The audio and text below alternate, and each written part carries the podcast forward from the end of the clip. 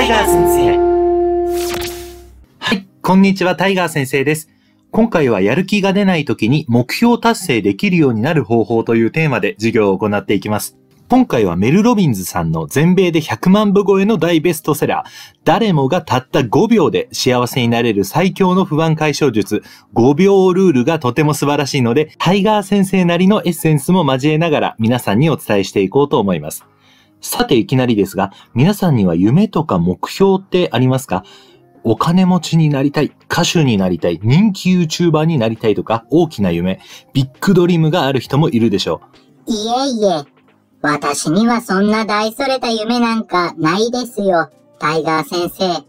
もちろんそんな堅実な人もいると思いますが、実はダイエットを成功させてモテたい、キャーキャー言われてみたいとか、そういえば海外旅行に行ってみたかったんだよね、とか、昔から楽器を上手に演奏できるようになりたいと思ってた、みたいな潜在的な目標を人間誰しもが持っていると思うんです。例えばその目標を叶えるために行動を開始するとしましょう。仮に10キロのダイエットをすることを目標として、毎日早起きしてランニング、食事はご飯を茶碗半分にするという具体的なアクションプランを決めたとします。よっしゃ、あとは行動するだけ。そしたら絶対うまくいく。ここまでは多くの方ができるんです。多分ほとんどの方が経験したことがあると思いますが、ここからが大変なんです。やろうと決めたのに、しっかり計画を練ったのに目標を立てたことで満足してしまって、なんだかやる気が失せてしまう。これがまず最初の落とし穴。ねえ、ありますよね。頭では分かっていても行動できないのよ。ランニングするために目覚まし時計を軽くこう興奮しながらクリックリッとやって、5時にバッチリセットする。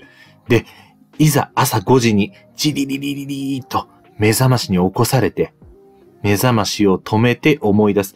あ、そういえば今日からランニングするって決めたんだった。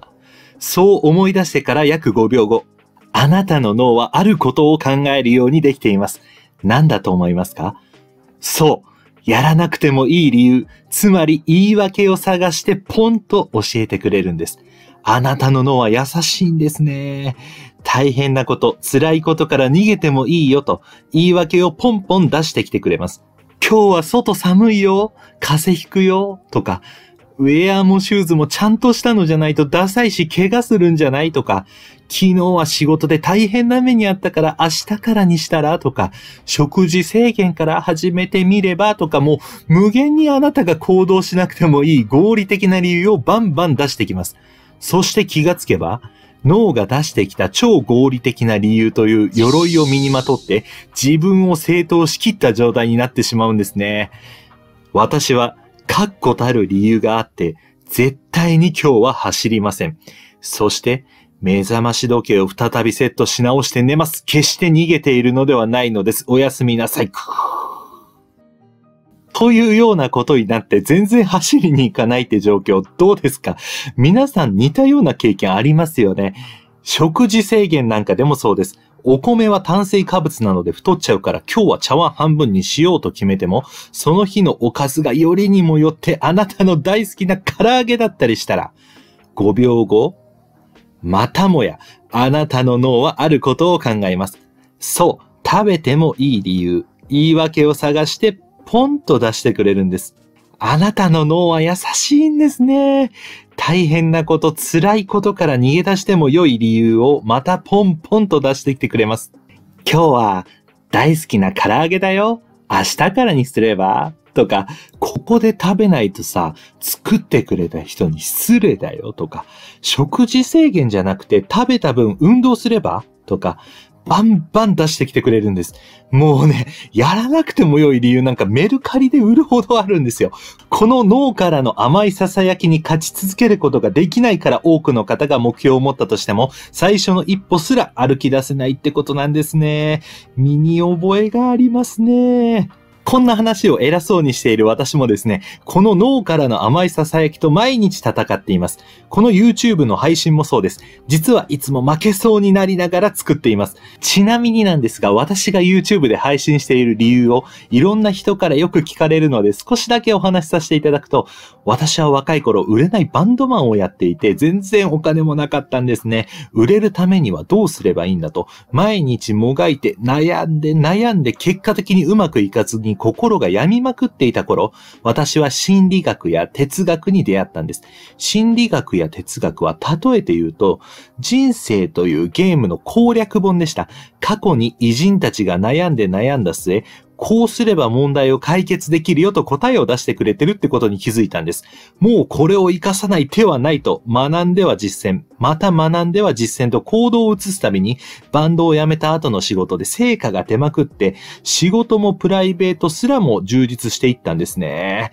偉人たちの知恵は本当に私を救ってくれました。数々の成功体験ができた。これは私の貴重な財産です。そんな私を救ってくれた知識や経験を世の中で今悩んでる人は求めているんじゃないか ?30 歳を超えて油も乗ってきた。一番能力が高まっているのが今だ。よし、YouTube で私の経験や知識を配信してみよう。きっと、それこそが私の生きがいになるんじゃないか。よし、まずは副業で始めてみるか。こうなりまして、YouTuber になるために必死に勉強しました。だけどね、なかなか一歩目が踏み出せなかったんですね。その理由は私の脳がずっと囁いてきたから。甘い言葉、つまりやらなくていい正当な言い訳をポンポン出してきたからなんです。もっと編集について学んでからにしたらとか、話が下手だからもっと練習してからにしたらとか、顔出ししないなら YouTube はやめとけばとか、小さい子供もいるし、来年からにしたらとか、私の第一歩を他の誰でもない自分が全力で止めようとしてきたんです。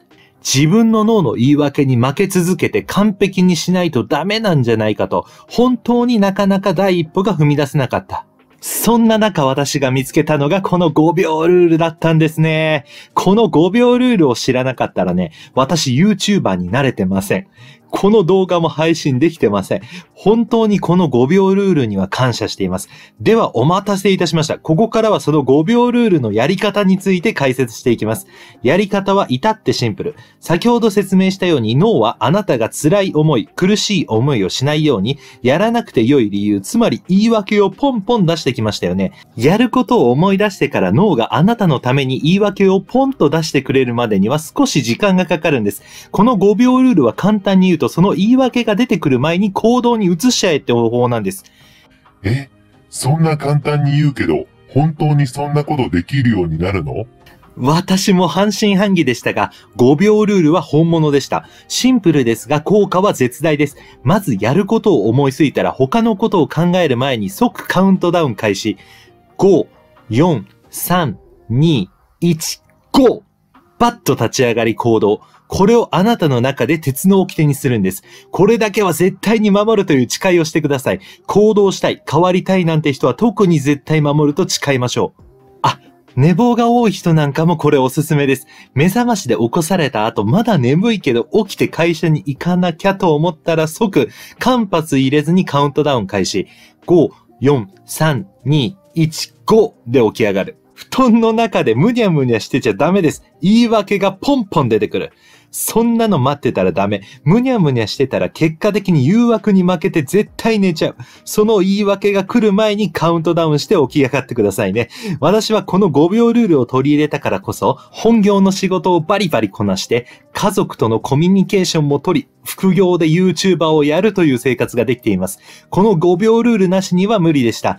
私は朝の一番脳が冴え渡る時間に通勤電車の中やカフェに行ったりして YouTube で配信するネタや原稿を考えているんですが、気分が乗らない日、つまりやる気が出ない日があります。そんな時はつい YouTube でいろんな動画を見てしまったり、なんとなくネットサーフィンをしてしまったりして全然作業が進まないなんてことがあります。それを防いでくれるのがこの5秒ルールです。あ、原稿を書かなきゃな。そう思ったらカウントダウン開始。5、4、3、2、1、5。やる気なんか必要ありません。この5秒ルールを絶対に守る。これだけ。これだけで作業は確実に進みます。残業で疲れて帰る電車の中、家に帰って用事を済ませてから寝るまでの時間、ついダラダラしちゃうんですよね。ツイッターでツイートしようと思ったらカウントダウン。動画編集しようと思ったらカウントダウン。ダラダラしがちな時間もこの5秒ルールが効果絶大なんですよ。そうやってこの動画も作られています。タイガー先生、5秒ルールで作業をスタートできたのはいいけど、集中できず全然作業がはかどらないよ。どうしたらいいの ?5 秒ルールが身についてきたら、きっと集中できない時があると思います。そんな時どうすればいいのか。ご安心ください。さらなる対策があります。講演料がなんと1億円の世界ナンバーワンセミナー講師として、世界的に有名なアンソニー・ロビンス氏をご存知の方も多いと思います。ロビンスさんがおすすめしているやる気を出す方法も、今回は特別に無料で教えちゃいます。それは、叫ぶことです。Yes, yes, yes! と叫んで、自分の体と脳の感情を変えて、やる気を出すんです。ドラゴンボールとかでも気を高めるときとか攻撃するとき、ウォーリャーとか、うおーとか叫びますよね。あれってめちゃめちゃ理にかなってるんですね。アスリートでも本番の直前にこれをやって、世界的な記録を出すなんて非常に有名な話です。5秒ルールで行動して、Yes, Yes, Yes と叫んでハイパフォーマンスが発揮できる状態に自分を鼓舞する。声が出せないという時は、心の中で叫んで空気をふっふっふと強く吐くということでも同様の効果が得られます。はい。これがやる気が出ない時に目標達成できるようになる方法です。どちらか一つでも人生が変わるレベルの最強のノウハウですが、この二つの方法を掛け合わせれば、まさに鬼に金棒。あなたの絶対に達成したい目標や夢に近づくための力になってくれることでしょう。ぜひ、この動画を見終わった後に実践して習慣にしてみてください。あなたの人生が変わるかもしれませんよ。この動画を見てメル・ロビンズさんの5秒ルール、直感的に行動するためのシンプルな法則の詳細がもっと知りたいなんて人は、この動画のタイトル下の説明欄のところに本のリンクを貼っておきます。合わせてアンソニー・ロビンスさんのめちゃくちゃためになる私がおすすめする本もいくつかリンク貼っておきますので、この動画タイトル下のところをポチッとして、そこからチェックしてみてください。